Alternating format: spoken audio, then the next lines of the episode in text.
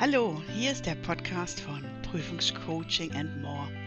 Mein Name ist Annette Müller. Ich bin Heilpraktikerin mit den Schwerpunkten Ernährung und orthomolekulare Medizin.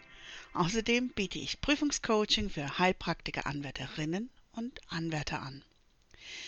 In der heutigen Folge soll es um Grundsätzliches gehen, also grundsätzlich um die Ausbildung zum Heilpraktiker, sozusagen die Grundlagen. Also, was gehört dazu? Zum einen die Motivation. Warum und wie mache ich diese Ausbildung und wie wichtig ist mir diese Ausbildung?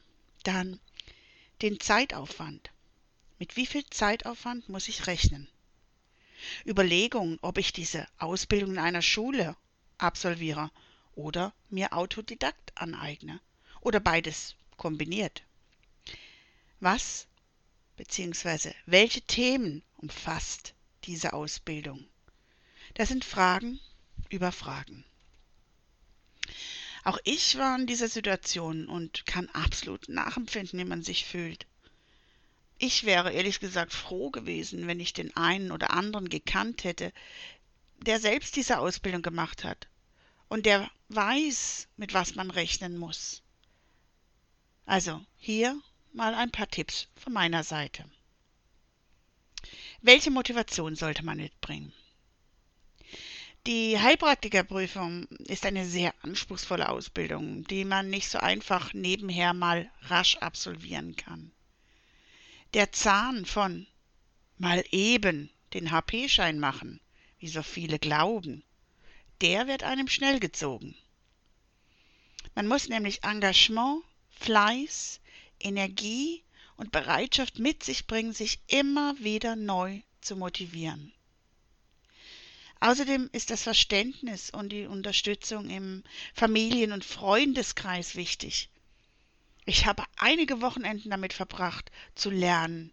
Und da bleibt dann manches auf der Strecke. Da muss man mal seinen Mann sagen, tut mir leid. Heute kann ich nicht mit geocachen oder ins Kino gehen oder den Freunden eine Pizza-Einladung absagen, weil man sich auf die Prüfung vorbereiten möchte, weil man eben noch was zu lernen hat. Wie gesagt, da braucht man unheimlich viel Verständnis und eine stabile Familiensituation ist natürlich auch hilfreich. Manche lernen bis spät in die Nacht. Da kenne ich einige, besonders eine liebe Kollegin, die liebe Anja, die hat bis nachts um eins gelernt, mit vier Kindern noch nebenher. Das ist, da, da braucht es wirklich, wirklich ganz viel Motivation. Und dann muss man, wie ich immer so schön sage, brennen für die Thematik. Dann, ähm, ja, es gibt Heilpraktikerschulen, ich kenne auch einige, die dann einem Neuling sagen, dass eine Stunde pro Tag oder maximal zwei bis drei Stunden in der Woche äh, Lernen reichen. Hm. Verzeiht mir den Ausdruck, aber das ist Bullshit. Das funktioniert überhaupt nicht. Das wird mir jeder, der die Prüfung mittlerweile be, äh, bestanden hat, bestätigen, dass äh, zwei bis drei Stunden pro Woche nie und nimmer reichen. Es sei denn, du hast fünf Jahre Zeit bis zur Prüfung oder du hast schon ein fertiges Medizinstudium oder irgendeine andere medizinische Ausbildung, dann kann es etwas schneller gehen. Aber als Frischling, so ohne medizinische Vorkenntnisse, muss man schon mit mehr Zeit rechnen. Dann, was man sich auch überlegen muss oder worüber man sich klar werden muss, ist, dass man je nachdem, wo und wie man die Ausbildung macht, mehr oder weniger tief in die Tasche greifen muss. Aber jetzt gehen wir mal davon aus, dass du als blutiger Medizinanfänger ähm, dich entschließt, diese Ausbildung zu absolvieren. Was erwartet dich? Jetzt möchte ich dir in diesem ersten Podcast über diese Heilpraktiker-Ausbildung mal einen Überblick verschaffen über die Lern- bzw. Prüfungsinhalte. Was musst du wissen oder welche Kenntnisse musst du dir aneignen, bevor du dich entschließt, ähm, zur Heilpraktikerprüfung zu gehen? Und zwar hat das da 2017 sind noch ähm, zwei, drei, vier Themen dazugekommen. Ähm, den genauen Wortlaut, was geprüft ist oder was prüfungsrelevant ist, den könnt ihr im Bundesanzeiger nachlesen. wen es interessiert, ich werde in den nächsten Tagen, vielleicht auch erst in den nächsten Wochen, den Link verlinken, wo das genau abgedruckt ist. Aber ich denke, den Überblick, den ich euch jetzt gebe, den ich dann auch selbstverständlich als PDF-File ähm, früher oder später auf meiner Homepage platziere, ähm, da steht dann wirklich alles drauf, was für uns, also was für euch relevant ist. Zum einen sind das einmal die rechtlichen Rahmenbedingungen, das heißt die rechtlichen Grenzen, die du dann als Heilpraktiker hast.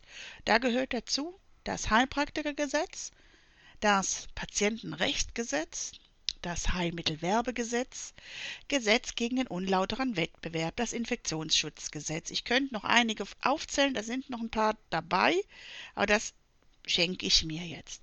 Wie gesagt, das ist ein Thema, ähm, das den meisten Ausbildenden am meisten Schwierigkeiten bereitet, weil es ist einfach staubtrocken und man muss es auswendig lernen. Ich war jetzt oder bin immer noch nicht so der auswendig Lerner. Da gibt es nicht viel zu verstehen. Du musst diese Gesetze parat haben und wissen. Aber das geht dann schon. Qualitätssicherung nochmal so ein bisschen trockeneres Thema. Da geht es jetzt darum, einen Hygieneplan äh, zu erstellen für deine Praxis, dass da auch alles schön hygienisch ist, was ja auch wichtig ist. Dann Qualitätsmanagement. Du musst natürlich einen gewissen Qualitätsstandard innehalten und dann die Dokumentation. Also das ist auch wieder, war für mich eher das langweiligere Thema, aber es ist auch, eben auch prüfungsrelevant. Es wird wirklich gerne geprüft, ob es nun in der schriftlichen Prüfung und oder in der mündlichen in manchen Gesundheitsämtern kommt immer wieder vor. Dann Notfallsituationen. Jetzt geht es allmählich so in den medizinischen Bereich. Ähm, fand ich sehr spannend und wird auch, ist sehr prüfungsrelevant. Eigentlich ist alles prüfungsrelevant, aber das wird wirklich ganz, ganz oft, vor allen Dingen in der mündlichen Prüfung geprüft, ganz oft und gerne. Also, einen Notfall, du musst einen Notfall erkennen können und die Erstversorgung sicherstellen können. Also, hier lege ich euch unbedingt einen Nothelferkurs ans Herz. Und das nicht nur, weil wir Heilpraktiker werden wollen, sondern mit so einem Nothelfer- oder Erste-Hilfe-Kurs kannst du auch privat viel anfangen. Wenn du kleine Kinder hast, ein Kind äh, stürzt vom Klettergerüst, du kannst, wenn du die, diese Notfallsituation beherrschst, kannst du für dich persönlich in deinem privaten Umfeld Nutzen ziehen, indem du entscheiden kannst, ist das Kind, ist das ein Notfall, muss ich den Notarzt alarmieren oder nicht. Also ich finde, jeder sollte immer über, jeder sollte Notfallsituationen erkennen, auch adäquat handeln können. Das Thema wird natürlich auch sehr gerne geprüft und das, wenn, das musst du wirklich aus dem FF beherrschen. Da, das sind Stolpersteine in der Prüfung. Da, da kann wirklich mal sein, dass wenn du falsch antwortest oder dass der Prüfer sagt, kommen Sie wieder, wenn die Bäume blühen. Okay, war jetzt ein alter Karlauer, aber ich habe ihn halt so gerne. Nun, dann ein weiteres Thema ähm, ist die Kommunikation. Das heißt, was bedeutet das? Das heißt, äh, das, das, heißt, das heißt, du musst die Fachterminologie beherrschen. Also die geheime Ärztesprache das und vor allen Dingen, weil ich muss erstens in der Lage sein, dann auch gegebenenfalls mit den Ärzten zu kommunizieren, die und ich muss vielleicht einen Arztbrief, den ein Patient mit in die Praxis nimmt, patientengerecht übersetzen können. Also ich muss einem sagen können, wenn irgendwelche, das kennen wir doch noch von früher, da stehen irgendwelche ähm, Fachbegriffe drauf und man weiß überhaupt nicht, was fehlt einem jetzt. Habe ich jetzt einen Schnupfen oder habe ich schon Krebs und stehe kurz, kurz vor der Türe? Also, eben wie gesagt, patientengerecht übersetzen. Und dann macht es keinen guten Eindruck, wenn du dann als Heilpraktiker erst ständig entweder Dr. Google befragen musst oder im Schrempel nachliest. Das macht, dann kommt der Patient kein zweites Mal zu dir in die Praxis. Dann, jetzt, was natürlich für mich war das das spannende, spannendste Thema, das sind die medizinischen Kenntnisse. Also die Anatomie, die, also wie ist ein äh, Organ aufgebaut, die Physiologie, wie funktioniert es, die Pathophysiologie, welche Erkrankungen gibt es zu diesem speziellen Organ und natürlich die Pharmakologie. Hm, mit welchen Medikamenten, also Schulmed hauptsächlich schulmedizinischen Medikamenten, aber auch Naturheilmittel, kann ich ein Organ unterstützen, damit es eben nicht krank wird oder äh, nicht krank wird, das wäre jetzt schon wieder ähm, präventiv, aber sagen wir erst, damit das kranke Organ wieder gesund wird.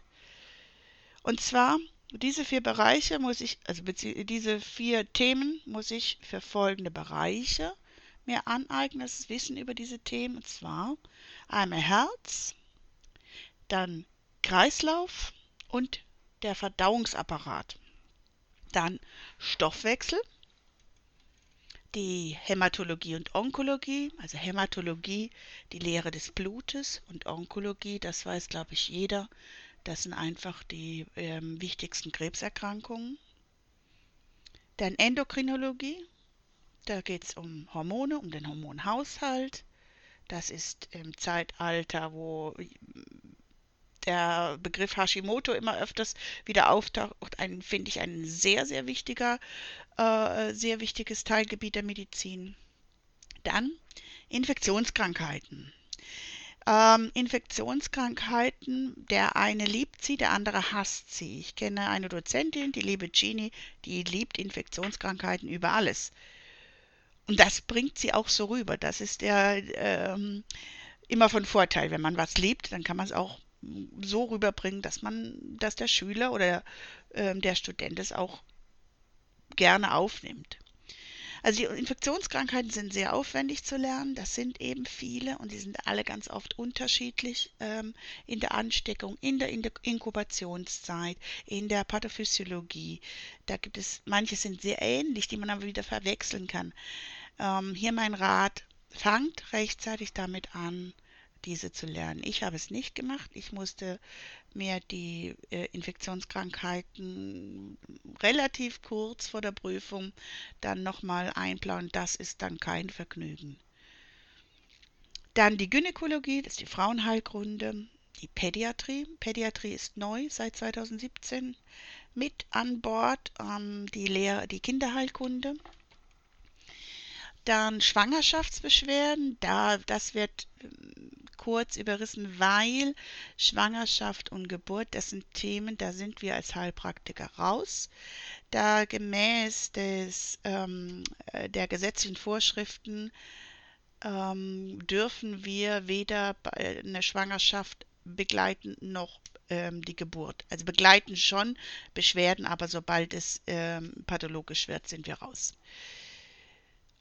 Die Neurologie war für mich das ganz ein eines der spannendsten Themen, finde ich. Also Neurologie ist sehr umfangreich, ist ein riesiges Thema.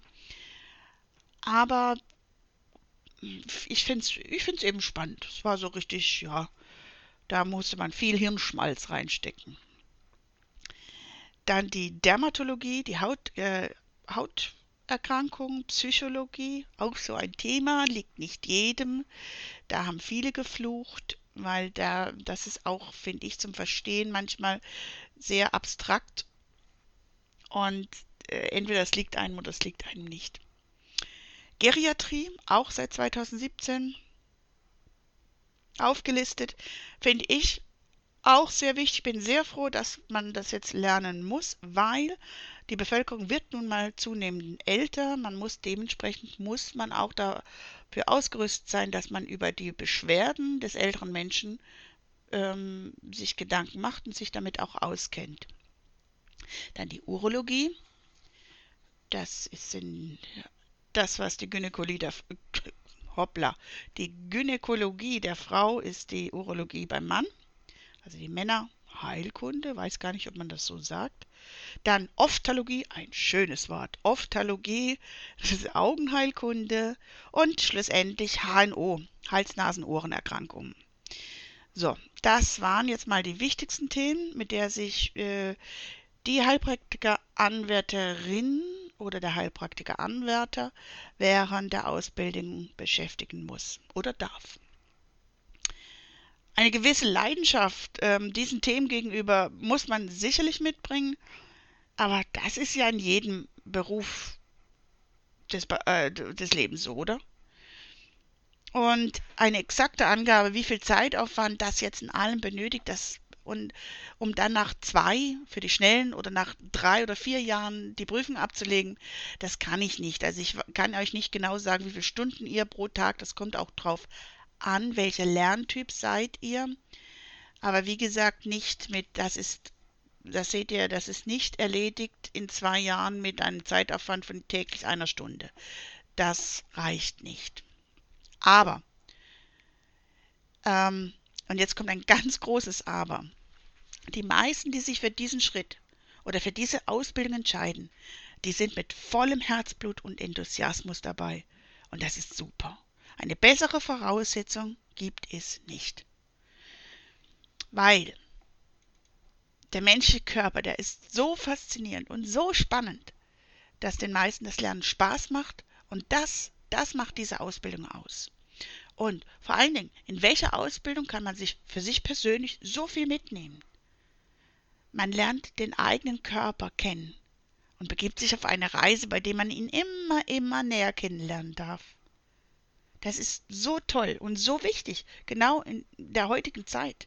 Mal wieder zu sich zu kommen, in sich zu kehren, auf den eigenen Körper zu hören, ihn besser zu verstehen, vielleicht auch mit ihm kommunizieren. Hm, eigentlich wollte ich noch darauf eingehen in, in, dem, in der zweiten Podcast-Folge, welche Literatur ich empfehlen würde. Aber das werd, muss wohl im nächsten Podcast passieren, ähm, den ich dem Prüfungscoaching widme. Nächste Woche will ich dann euch in die orthomolekulare Medizin einführen, also die orthomolekulare Medizin näher bringen, die Anfänge, was ist orthomolekulare Medizin und so weiter.